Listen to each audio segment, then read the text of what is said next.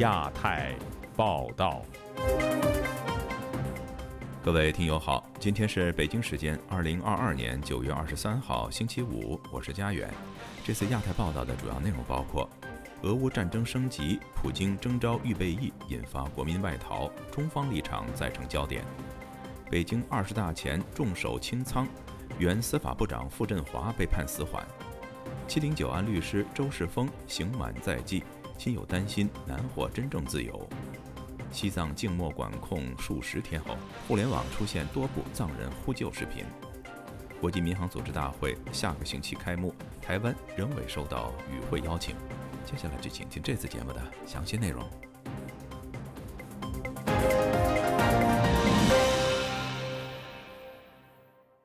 俄乌战事焦灼，俄罗斯总统普京近来宣布征召三十万后备役后，传出俄国出现富人外逃的所谓“润潮”。也引发中国网民的热议。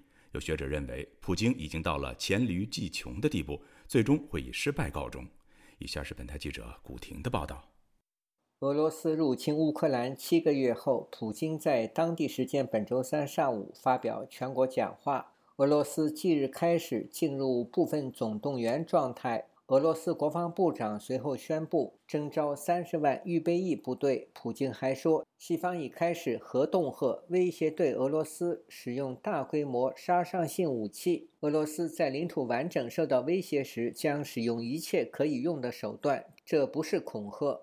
中国外交部发言人汪文斌当天在新闻发布会上就此回答记者提问时说：“对于乌克兰危机，中方的立场是一贯明确的。我们呼吁有关方通过对话谈判实现停火止战，尽快找到兼顾各方合理安全关切的办法。我们希望国际社会就此创造条件和空间。”环球时报前总编辑胡锡进评论说。俄罗斯在走出开战的第一步后，迈出了豁出去的第二步。他警告说，战争已经实际升级，俄罗斯和北约之间，双方都是超级核力量的拥有者。乌克兰局势需要紧急刹车了。趁现在呢，战争规模仍然处于可以控制的时候，那里需要停火，需要谈判，而不是俄罗斯与北约不断加码的对决。请不要忘了。核力量之间发生军事冲突，是不会产生绝对胜利和失败的。谁试图彻底击垮对方，那是疯了。时事评论人士蔡胜坤认为，普京在俄罗斯战争中采取的一系列行动，可说是到了黔驴技穷的地步。他周四对本台说：“大凡呢就抓住权力不放的人呢，他最害怕的呢是输。所以说呢，他的面子啊很重要。”这场战争呢，打的普京呢是措手不及，完全呢，呃，出乎了他的意料之外。所以说呢，他现在是不顾一切，但呢，他想呢，继续的巩固已有的成果。但是我现在的他这种方式呢，已经基本上达不到目标了。在新浪微博，众多中国网民嘲讽俄罗斯，要求政府为了国家利益，在俄乌之间保持中立。有网民写道：“俄罗斯必败。”普京必败，特别军事行动居然变成了卫国战争，这是二战以来世界上最大的笑话。也有网民留言：只有走投无路的时候才豁出去。还有网民说，中国政府应该从本国利益出发，不要帮普京，保持中立。河北一家媒体的国际新闻前编辑高立成对本台表示，大部分的中国民众不希望政府帮助普京，包括大部分体制内的高官，因为中国的加入引发。西方制裁损害高官的切身利益，不过也有人喜欢战争。他说：“某些人，特别是一尊，他肯定是非常愿意参与到这场战争当中来，因为他很有可能演化成一种全球性的民主和专制的对抗，也就是所谓的第三次世界大战嘛。对于他来说，他是他是非常愿意积极向这方面去努力的，只不过他可能受到的阻力会比较大。”因为有太多人不想把中国的命运投入到一场战争当中去。普京下达局部征兵令后，俄国有众多担心被征调赴乌克兰前线的民众加速了逃离俄罗斯。另有消息说，普京将逮捕任何失令又企图逃避征兵令的人士，将他们投入监狱。目前，一张从俄罗斯到土耳其伊斯坦布尔或迪拜的单程机票，最贵涨至近一万美元。普京还宣称支持乌克兰四州公投加入俄罗斯。乌克兰亲俄人士宣布，卢甘斯克州、顿涅茨克州、赫尔松以及扎波罗热州将于本月二十三日至二十七日举行入俄公投。这四州约占乌克兰领土的百分之十五。时事评论人士张扬对本台说：“中国政府不会支持任何形式的公投，公投属于禁忌词。”俄罗斯在占领的地区啊，推出这个公投啊，对中国的打击是很大的。如果他的这个公投合法，意味着呢，西方也可以支持台湾公投嘛。因为共产党最害怕的就是公投嘛。九月初以来，乌克兰军队先后收复了被俄占领的乌克兰东部哈尔科夫州的大部分地区。许多评论都指出，公投是普京最后的选择。自由亚洲电台古婷报道。中国前司法部部长傅振华于九月二十二号被法院判处死缓，多位所谓孙立军团伙的成员也在日前被宣判入狱。中共二十大党代会即将召开，北京高调重判傅振华的举动引发外界关注。以下是本台记者唐媛媛的报道。九月二十二日，中国司法部官方网站发布消息，吉林省长春市中级人民法院当天针对前司法部长傅政华受贿徇私枉法一案作出宣判，被告人傅政华被以受贿罪判处死刑，缓期两年执行，剥夺政治权利终身，并处没收个人全部财产。傅政华在死刑缓执行两年期满后，将被减为无期徒刑。终身监禁，不得减刑，不得假释。另外，法院还依据傅政华的徇私枉法罪行，判处有期徒刑十四年，但一并执行死缓。根据中国司法部列出的指控内容，傅政华从二零零五年至二零二一年，透过担任北京市公安局副局长、局长、北京市委常委、公安部副部长。中央政法委员会委员、司法部部长及全国政协社会和法制委员会副主任等职务，为有关单位和个人在企业经营、职务调整、案件处理等方面提供帮助，再通过亲属或本人非法收取财物，贪腐金额为人民币一点一七亿余元。此外，二零一四年至二零一五年。傅振华在担任北京市公安局局长期间，对其弟弟傅卫华涉嫌严重犯罪问题线索隐瞒不报。不依法处置，导致傅卫华长期未被追诉。傅振华遭重判，恰逢二十大前的敏感政治时期。美国纽约城市大学研究生中心和斯德顿岛学院政治学教授夏明在接受本台采访时表示，中国法院选在二十大召开前夕宣判傅振华，凸显党内权力争夺的激烈程度。那么对习近平来说，因为他要打破过去四十年的一个政治常规。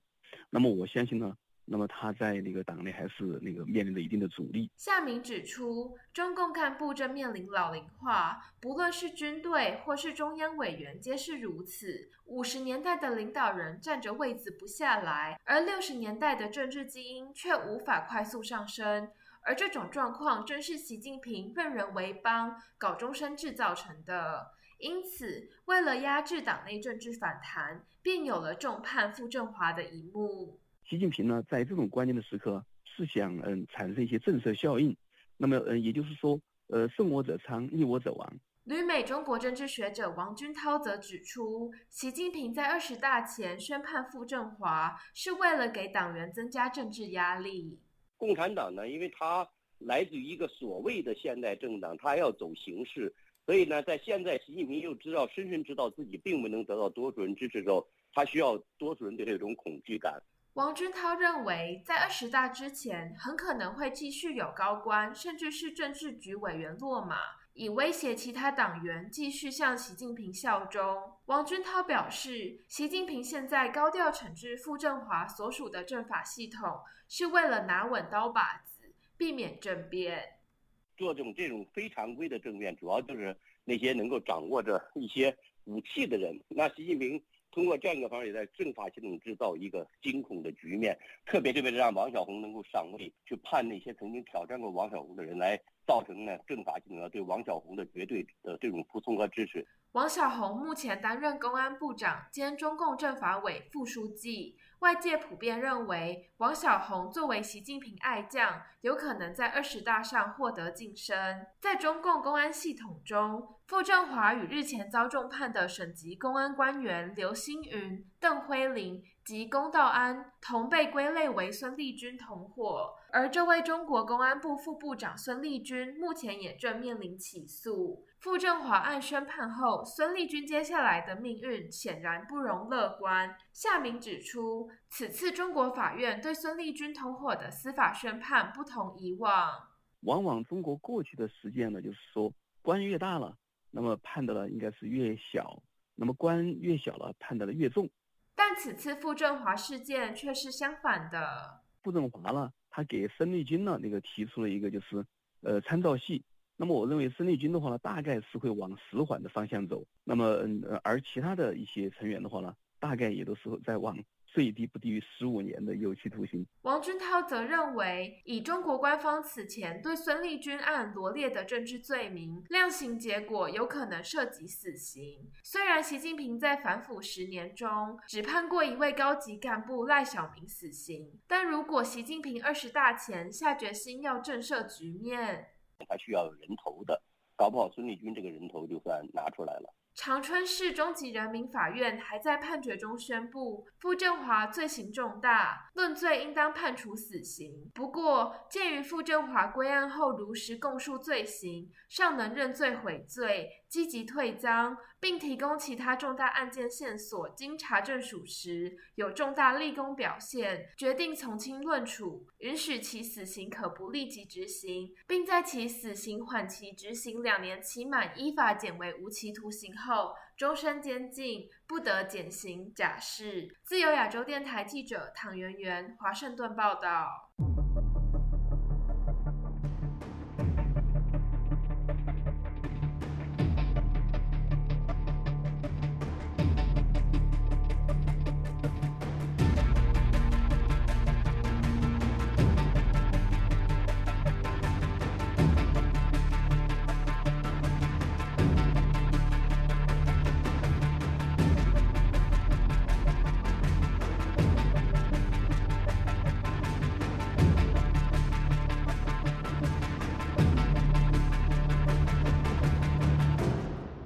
因颠覆国家政权罪被判刑七年的中国维权律师周世峰预计本周刑满，外界相信过去定居在北京的周世峰会被安排返回河南家乡。据他被当局视为“七零九”事件的核心人物，预料短期内难以真正获得自由。以下是记者高峰的报道：周世峰目前囚禁于天津市第一监狱。基于安全考量，要求匿名的知情人士对本台透露。狱方早前就周世峰即将获释和家属接触，但没有透露释放的具体日期。八月底、九月初的时候，嗯，监狱通知周世峰在河南安阳老家的弟弟的，说让他弟弟做好准备去接人，就是九月下旬。监狱二十多天前通知他弟弟的时候，监狱也很诡秘，也拒不告诉准确的日子，只是说。到时候会提前再另行电话通知。我自己计算的，就是应该是九月二十四号。二零一六年的庭审上，控方指周世峰长期受到反华势力渗透影响，形成推翻中国现行制度的思想。二零一一年开始，利用律师事务所为平台，炒作热点事件，发表颠覆国家政权的言论。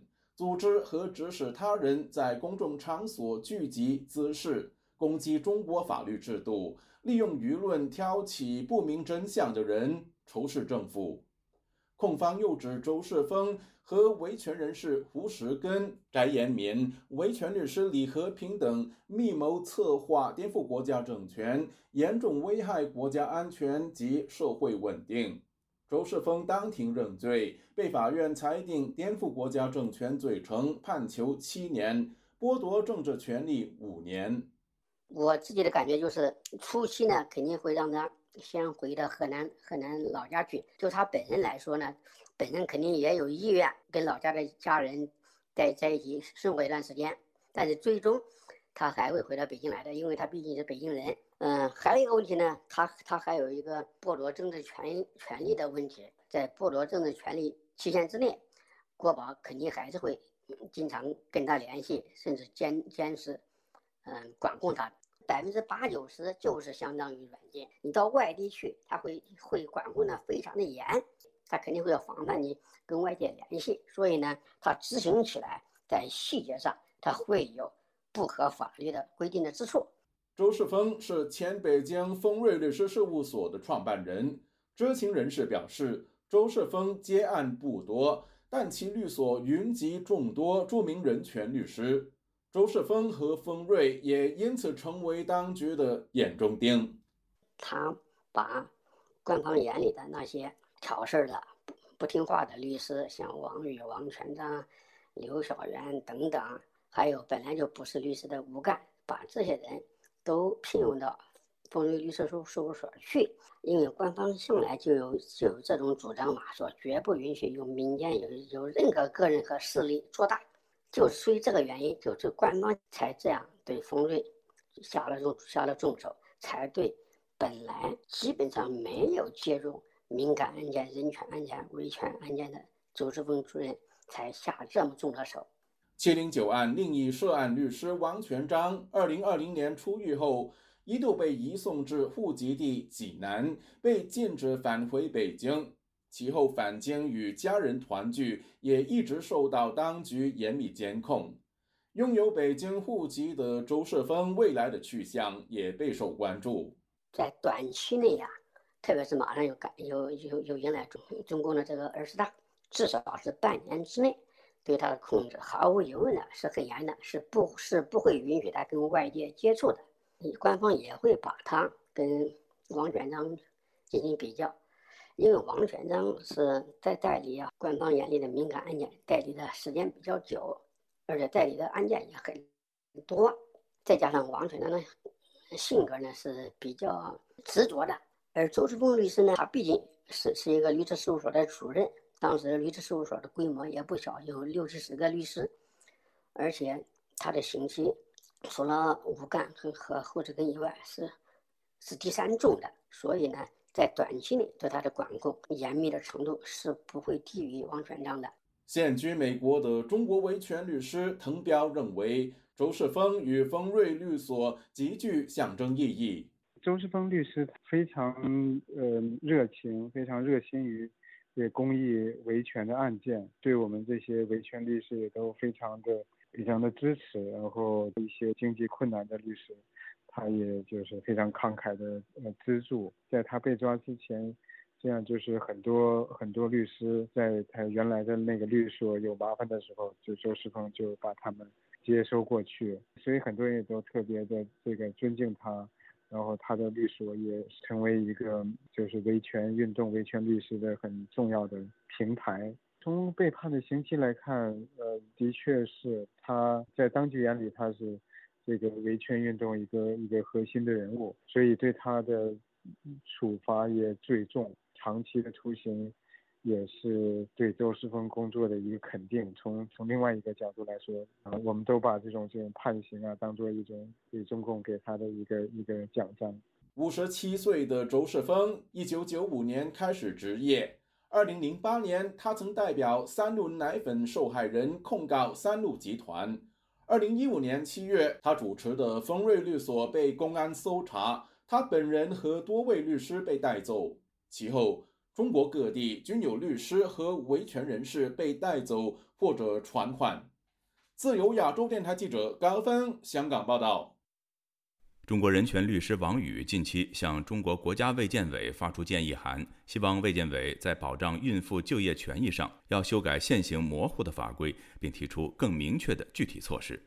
以下是记者古婷的报道：人权律师王宇不久前向中国国家卫健委寄出一封关于进一步保障妇女平等就业权利的建议信，信中就八月十六日国家卫健委等十七个部门下发的。关于进一步完善和落实积极生育支持措施的指导意见》，提出多条法律建议，包括将怀孕歧视性行为立法定义、增设怀孕歧视的推定解雇制度、设立怀孕就业歧视的法律援助和专项基金等建议。本周四，王宇接受本台采访时表示，重男轻女在中国已有上千年历史。虽然近几十年官方始终提倡男女平等，但在职场上对于女性的歧视态度严重，尤其对孕妇。他说，国内也有许多保障妇女的法规，但是这些规定。是那种泛泛的规定，呃，不是很具体，而且没有可操作性，已经沦为一种僵尸条款了。这种情况进一步导致，尤其是对孕妇的这种歧视的这种伤害就越来越严重。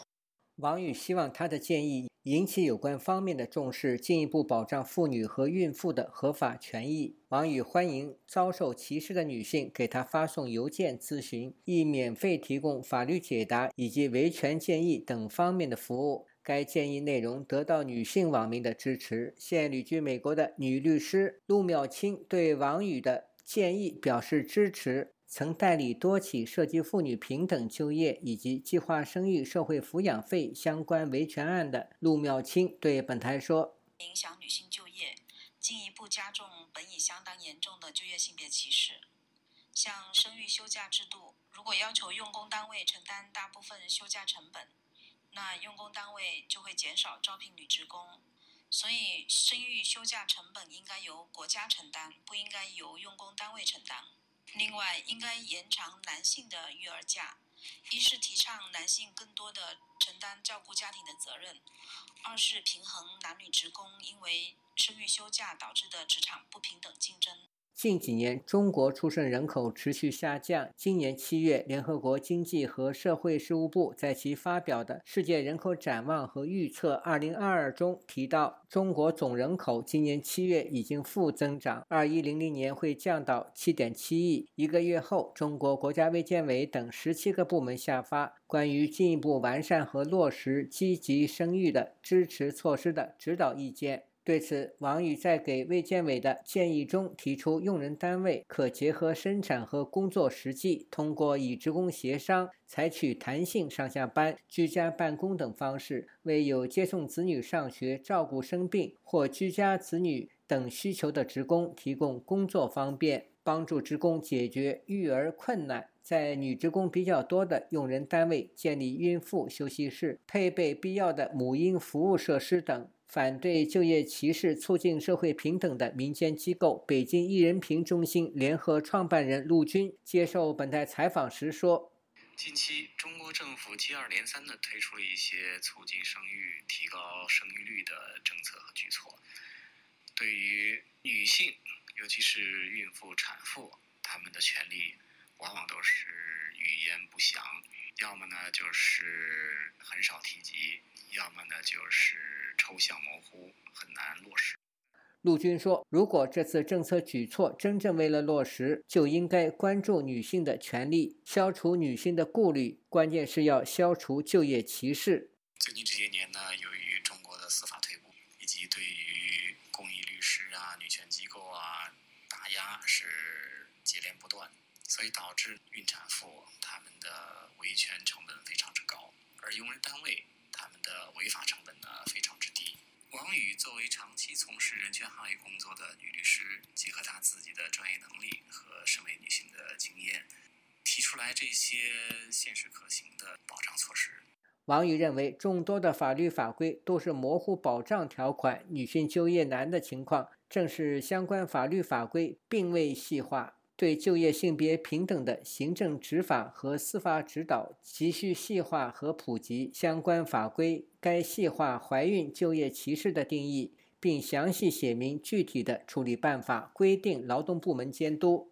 自由亚洲电台记者古婷报道。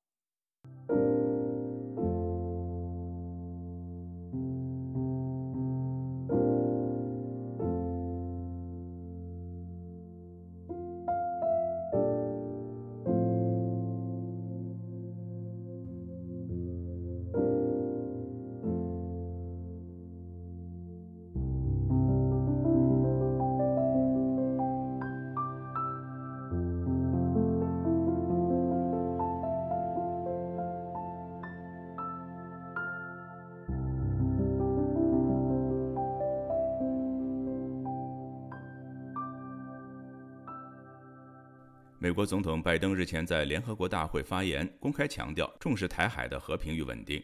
另外，有美国议员提出加速对台军备移转法案，要求加速对台军售，并增列台湾为美军军备储存地点。以下是本台记者黄春梅发自台北的报道。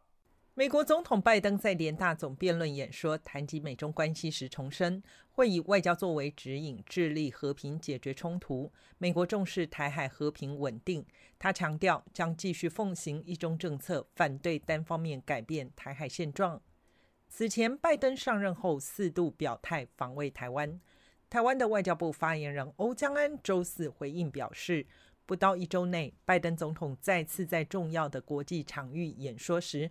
重申美国维护台海现状的坚定意愿，对于维护台海和平的发言深具意义。面对中国军事的扩张以及挑衅的行径，我国政府我们会持续的强化自我的防卫能力，来深化台湾跟美国紧密安全伙伴关系，并且我们也会跟所有理念相近国家加强合作。台湾驻美代表处前政治组组长赵一翔接受本台访问时分析，拜登已四度提出愿意派兵协防台湾，充分展现他对台湾安全民主的重视以及保卫台湾的决心，这一部分已经毋庸置疑。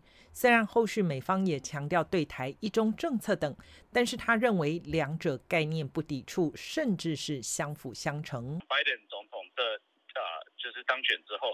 的一系列发言也是呃符合呃美方呃这部分的长期政策。那对于我们台湾而言，当然也是有助于我们维护台海和平与安全。另一方面，美国众议院外委会亚太小组首席议员沙博宣曼十五日在众议院提出加速对台军备移转法案。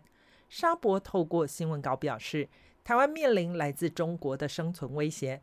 台湾关系法认识到这个威胁将对美国在印太区域利益产生深远的影响，但是台美都没有足够的急迫性来处理这个问题。他以俄乌战争为例，侵犯发生后才递交武器的乌克兰模式，对防御一座岛屿来说不可行。加速对台军备移转法案能协助加速军备的移转以及递交，让台湾能够在为时已晚前就做好准备。薛曼则强调，美国维系台湾以及世界各地民主的决心仍如钢铁般的坚定。在台湾面临日增威胁之际，法案重申美国的这一份决心。本台军事评论专家齐乐意分析，战争突发状况存在，台湾的地缘位置与乌克兰不同，台湾四周环海易遭封控，美国在内的西方国家要援助台湾难度高，风险也大，这恐将影响援台意愿。国会议员已经都认为要了，那我特特别是我我们台湾要准备好，我们自己要很清楚我们需要什么，要评估中共会怎么打我们，仗要怎么打，我们怎么应应，这个是要有精准评估的。除了战略预除预制之外，其乐意提醒，万一美国想要采取具体行动，台美双方如何协作，情报如何互换，美日安保肯定要在中间发挥一定角色。他以乌克兰为例，从俄罗斯入侵克里米亚八年多来，美国与北约长期在乌国做战略预除预制培训训练，美国才会知道台军的弱项与不足的部分。他认为，美国众议员沙博这一项提案显示，该采取行动的时候到了，而且今天不做，明天就会后悔。自由亚洲电台记者黄春梅台北报道。美中关系围绕人权、台海安全之外，近日有关中概股企业会计审核问题也成为舆论关注的热点。有消息显示。中国近日派出了一组监管人员前往香港，协助美国针对在美上市的中方企业的会计审查。这也是落实上个月美中达成有关审计监管合作协议的重要一步。以下是本台记者凯迪的报道。周四，多名知情人士匿名告诉路透社，中国证监会和财政部已派遣大约十名官员抵达香港。从周一开始，协助美国上市公司会计监督委员会的检查人员对部分中概股公司的会计审计进行实地检查。消息人士披露，国企中国南方航空公司和数据中心营运商万国数据控股都在被检查公司之列。路透社此前报道，美国监管机构选择了包括电子商务巨头阿里巴巴集团和京东在内的多家中概股公司列入首批审计检查对象。消息人士还说，当美国上市公司会计监督委员会与审计公司人员进行面谈和取证时，中国证监会官员也会在场。整个检查过程将持续大约八到十周。目前尚不清楚中国官员是否会与会计监督委员会代表一起参与检查过程的每一步。十多年来，美国投资监管机构一直要求获得在美上市的中国相关企业审计文件，但北京方面却以国家安全为由不愿提供相关资料，并且拒绝让美国监管机构检查会计师事务所。上个月，美中双方终于就审计监管问题达成协议。美方称，这是美国上市会计监督委员会获准对总部位于中国大陆和香港的注册会计师事务所进行符合美国法律的全面检查和调查的第一步。中国证监会在协议签订后发布声明称。如果之后的合作满足了双方的监管需求，就有希望解决审计问题，避免中概股被动退市。目前，包括阿里巴巴集团、京东等一百六十多家中概股企业，因为不符合美国审计要求，而被美国证券交易委员会列入了预摘牌名单，面临在美国证券交易市场退市的风险。有专家警告说，美中双方可能在如何解释和执行审计协议方面发生冲突。美方寻求的是在无需任何咨询或中国监管机构意见的情况下，全面获得中国公司审计文件。然而，北京上个月的官方声明则强调，美国监管机构必须通过中国监管机构获取文件，并且必须让中方参与面谈和取证。以上是自由亚洲电台记者凯迪华盛顿报道。国际民航组织 （ICAO） 第四十一届大会即将在九月二十七号开幕。本周四，台湾外交部召开记者会，证实台湾至今还没有收到邀请函。不过，台湾政府重申参与国际组织的决心，并敦促该组织尽快接纳台湾。请听本台记者黄春梅发自台北的报道。三年一度的国际民航组织 ICAO 定于九月二十七日到十月七日在加拿大蒙特楼举行。台湾的外交部主任秘书徐立文表示，民航局至今仍未收到邀请。但台湾政府将积极争取到最后一刻。我们也借这个机会呼吁 ICAO 秉持专业中立，排除政治因素，正视台湾务实参与 ICAO 的必要性。徐立文指出，台湾今年将筹组 ICAO 行动团前往蒙特楼，向国际社会传达务实参与的诉求，并与友邦及理念相近国家代表团举行双边会谈，从技术层面与各国进行专业交流，彰显台湾能对国际民航组织以及全球民航安全做出贡献。为何台湾有加入国际民航组织的迫切性？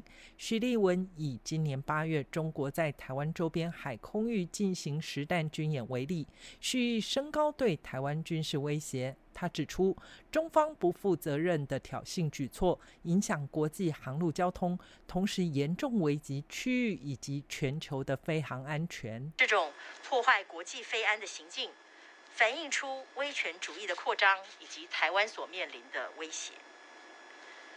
更凸显了 I C O 应该纳入台湾和全球每一个飞航情报区的民航主管机关，共同维护国际飞航安全的必要性。根据台湾外交部提出数据指，台湾管理的台北飞航情报区共有十八条国际航路。疫情爆发前，二零一九年超过一百八十五万架次，飞航旅客量超过七千两百万人次。台湾的民航局也强调。台湾在全球飞航占有举足轻重的地位。过去两年，台湾货运量年成长百分之二十，同时位居全世界第四繁忙的货运机场。台湾的交通部民航局长林国贤表示，台北飞航情报区是东北亚与东南亚，甚至是大洋洲重要航路。此区由台湾民航局单一协助主管，提供飞航资讯管制以及相关协助。中国大陆在前一阵子，对飞航情报区周边划设了临时危险区域的这些案例，导致我们必须协助外国航空公司在通过台北飞航情报区的时候，必须要花更多的力气去协助他们安全的来避让或者是转移。这样的事情，我们们认为对于飞航安全有一定的潜在威胁。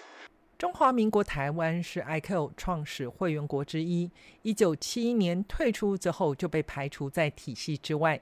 虽然在马英九主政时期，二零一三年曾应 i q 理事会主席的邀请出席，但是蔡政府上台之后，二零一六、二零一九年两届大会，台湾都没有获邀参加。自由亚洲电台记者黄春梅台北报道。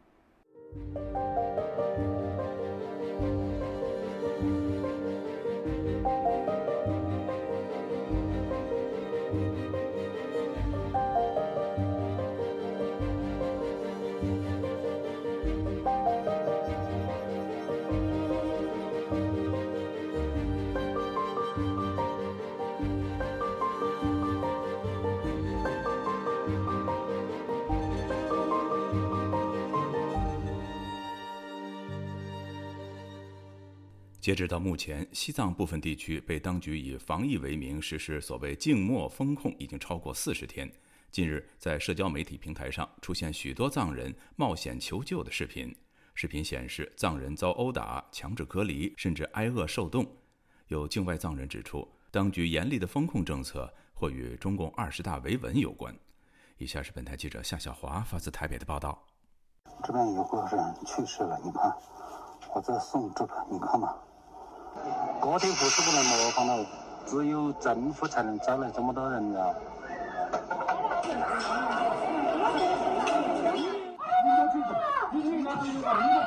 我操！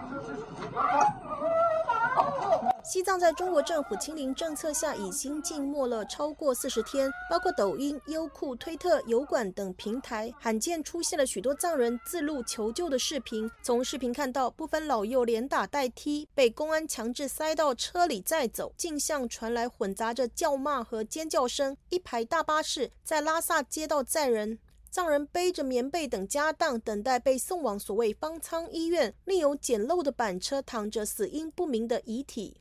推特上一个个从拉萨流出的视频推文写着：九月十五日，西藏拉萨整个村子居民都被清空隔离了，在集中营没饭吃，挨饿，抢也抢不到食物。还有人说，中共警察以防疫为名，肆无忌惮地抓捕藏民。另外有人提到，拉萨大规模拉人去隔离，被拉者还要自带棉被，比纳粹集中营还惨，估计是有去无回了。还有人直接痛批说，中共反人类清零大革命。来自日喀则的视频则可见冰天雪地上一个个蓝色轻薄的帐篷，大白穿梭指挥吆喝。推文写着：“西藏人道灾难，中共在海拔四千八百米雪地设立方舱，这是为了冻死藏民吗？中共方舱等于集中营，中共等于纳粹。”名为萨格尔扎西的推特发布一名藏族女子露脸视频，控诉说她被关在拉萨四十多天了。当地每个人都被莫名其妙以防疫的力道非法对待，很多藏人把遇到的困难发到网上，希望获得关注，遭到公安威胁、恐吓，甚至被打，被入罪非法散播谣言。该名藏族女子控诉公安违法，她说：“难道我要在这饿死，我还不能发布网络说我我要在这饿死吗？你还敢打电话威胁我，还要抓我？你有啥的权利知道吧？你这是违法乱纪知道吧？”但是很多藏族人就是法盲，知道吧？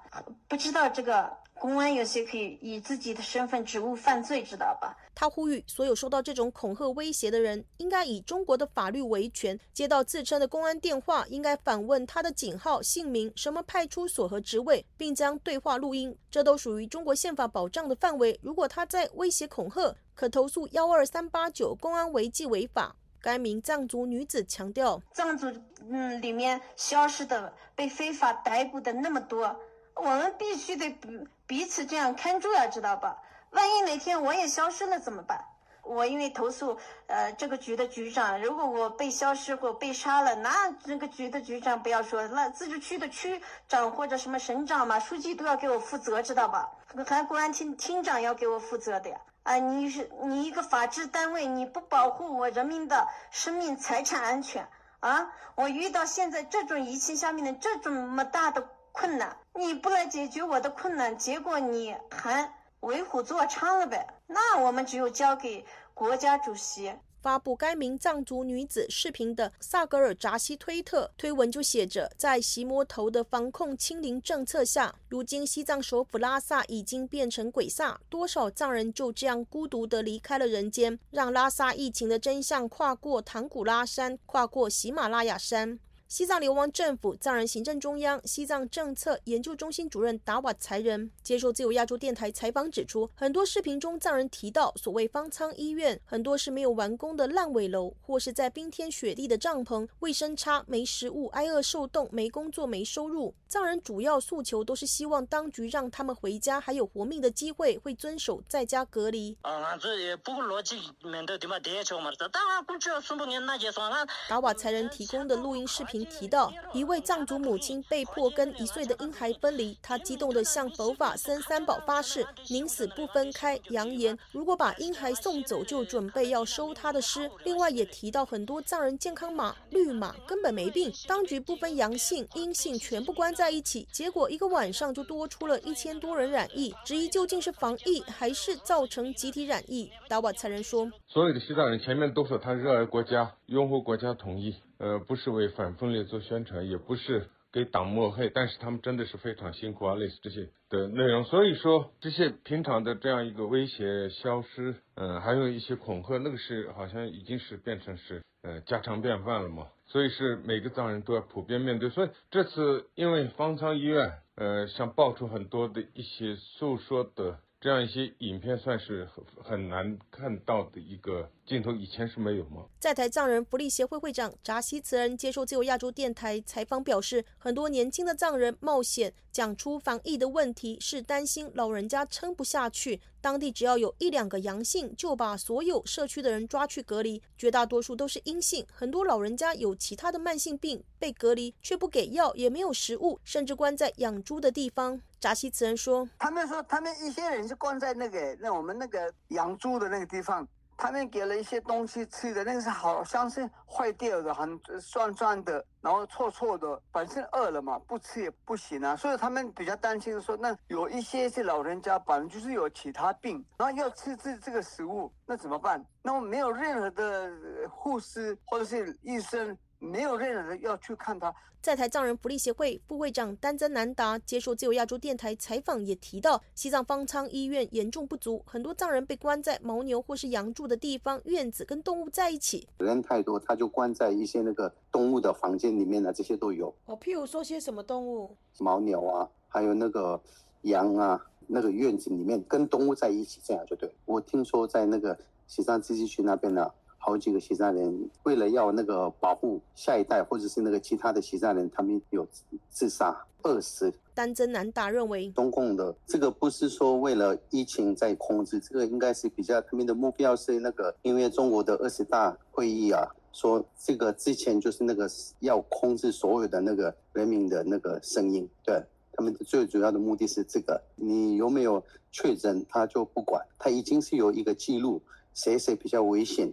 哪一个家里是比较有一些记录，那他全部都会他会抓。这个时候有疫情的一个结果。微博则看不见藏人求救的视频，只有正能量的宣传片。官媒《西藏日报》二十一号报道，西藏自治区政府疫情防控发布会上有官员指出，九月二十号全区新增本土新冠肺炎确诊病例零例，新增无症状感染者五十一例。官员还强调，精细部署战役保供，设施物资到位。自由亚洲电台二十二号拨打拉萨多家酒店和餐厅，没有人接听。另外，有在藏区的汉人听到来自境外即挂上电话，不敢多谈。一名在拉萨星级酒店的人员回复查询说：“目前为止是一直是静态管理。这样有多少天了？”多天了，我们酒店里面现在是没有住店客人的，我们员工都不上班的。什么时候能开能去玩？嗯，这个到目前为止我们是没有收到通知的，您等几天再说吧。有藏人在网上爆料，藏区的官员八月底宣称基本实现社会面清零，这根本是谎言。实际是一批批被拉去隔离，一个月飞机进不去，快递不送，解封遥遥无期。自由亚洲电台记者谢小华台北报道。国际航空运输协会高层近来不断炮轰中国的所谓“清零”防疫政策，拖累了全球航空业的复苏，也让为了与北京保持政策一致的香港失去了国际航空枢纽的地位。以下是记者陈子飞的报道。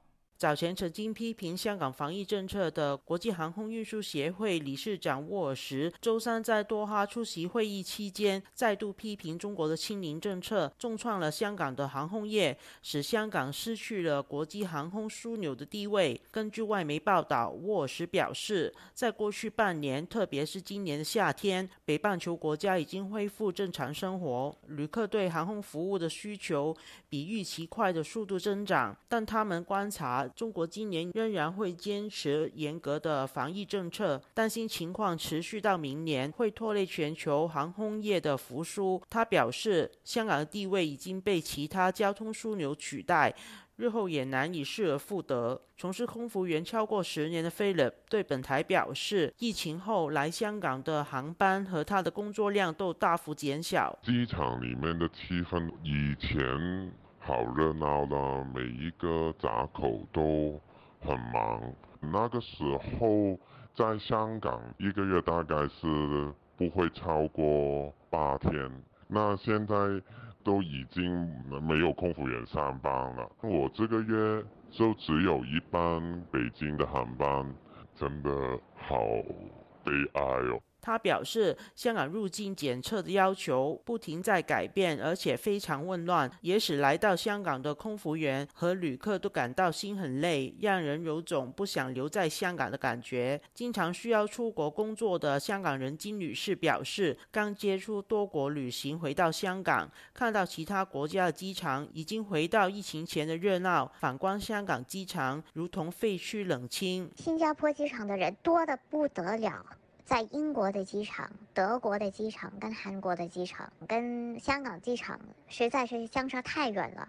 那个机场进去里边是变成一个废墟一样，那些名店店还在，但是都是关门，就什么都没了，人也没了，店也没了，真的很凋零，跟从前就相差太远了。为什么一个从前那么繁华的机场，现在变成这样？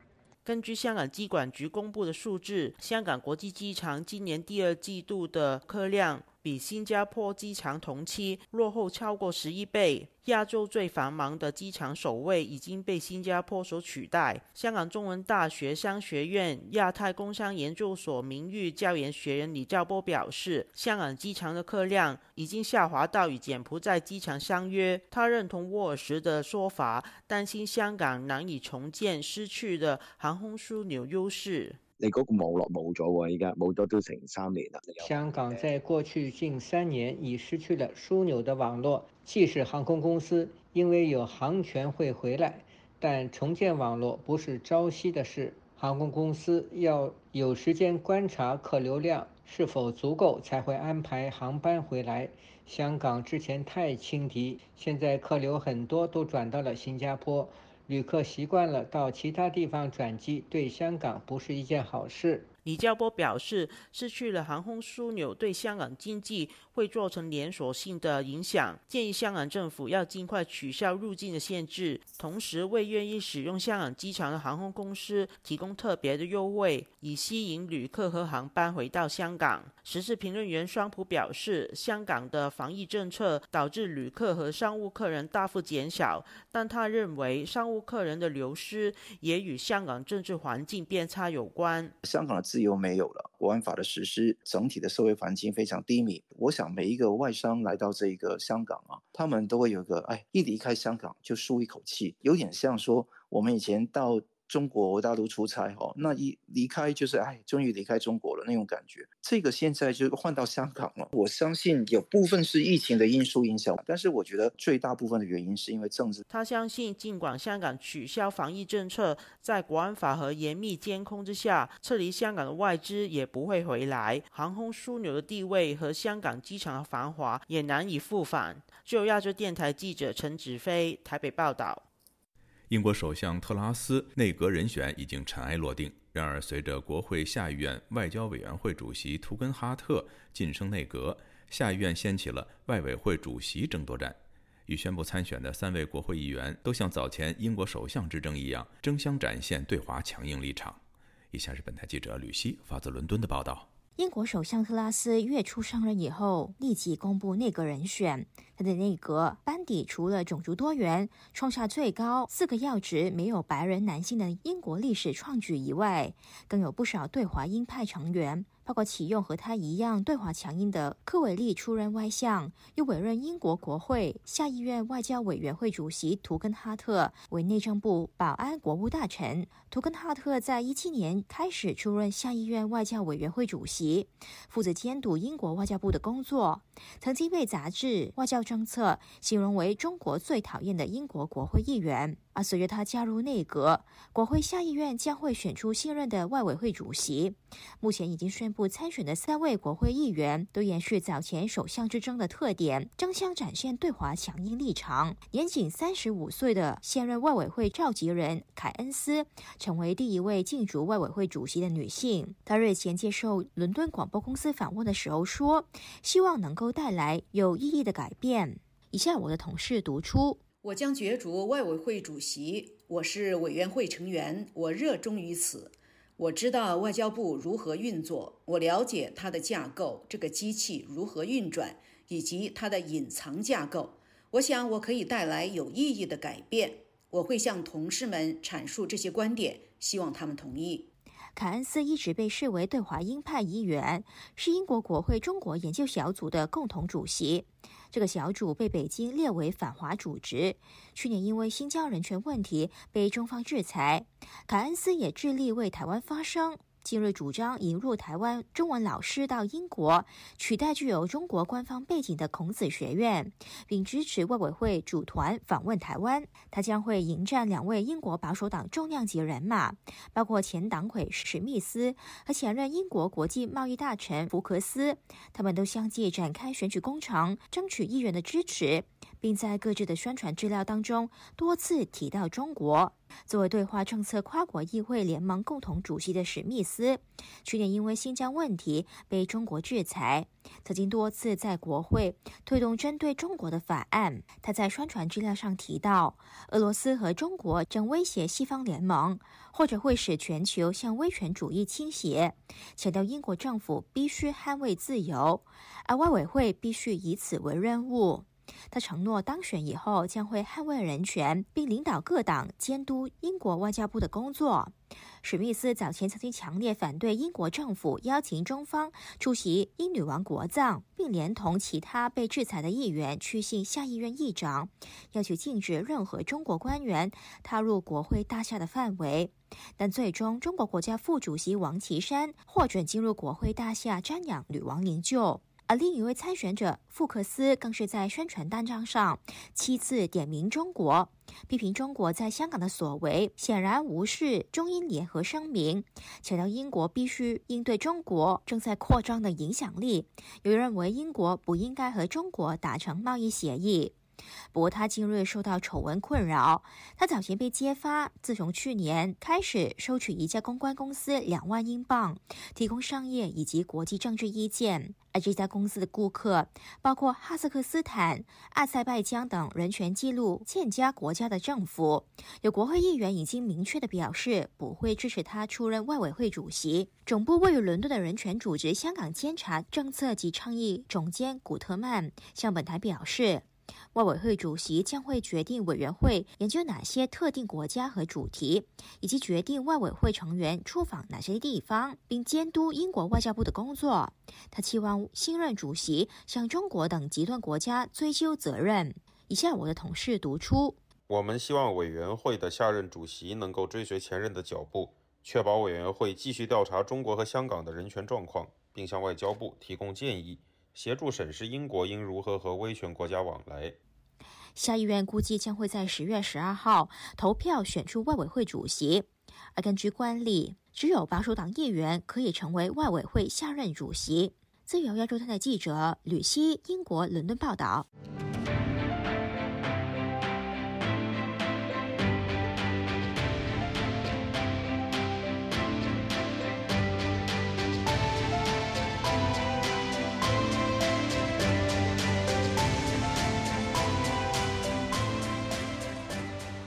听众朋友，接下来我们再关注几条其他方面的消息。联合国人权事务高级专员办事处八月底公布报告，称中国在新疆拘留维吾尔人和其他穆斯林的行为可能构成反人类罪。据路透社报道，一些国家就此正在考虑在现于瑞士日内瓦举行的联合国人权理事会上对中国采取行动。针对其他国家在联合国人权理事会上可能提出有关新疆人权的动议，中国新疆维吾尔自治区政府新闻发言人徐桂相在日内瓦表示，如果与中国在新疆维吾尔自治区人权记录有关的议题被提交到联合国人权理事会，中国已经准备妥反制对策。徐桂相告诉记者：“我们对此并不害怕，我们将采取反制。”俄罗斯因为亲乌战事在联合国大会上被孤立。俄罗斯外长拉夫罗夫率领的五十六人代表团在开会前一个月才取得美国发出的签证，而在会议上，俄罗斯代表团备受大部分国家的孤立，唯独是中国代表王毅高调跟俄罗斯代表团正式会面，双方在记者面前握手示好。美国摩根大通、美国银行与花旗银行三家美国大型金融企业执行长日前在美国联邦众议院听证会上作出承诺。如果北京入侵台湾，会遵守美国政府规范退出中国。美国联邦众议院金融服务委员会二十一号邀集摩根大通集团董事长戴蒙、美国银行执行长兼总裁莫尼汉与花旗银行集团执行长佛瑞塞举行听证会。在俄罗斯入侵乌克兰后，台海安全受到国际社会的高度关注。美国联邦众议院议长佩洛西八月初访台后，北京一连串的军事演习与恫吓，更升高了台海紧张局势。美国总统拜登十八号接受美国专媒专访时，第四度公开表态：如果台湾遭到攻击，美军愿意协防台湾。各位听众，这次的亚太报道播送完了，谢谢收听，再会。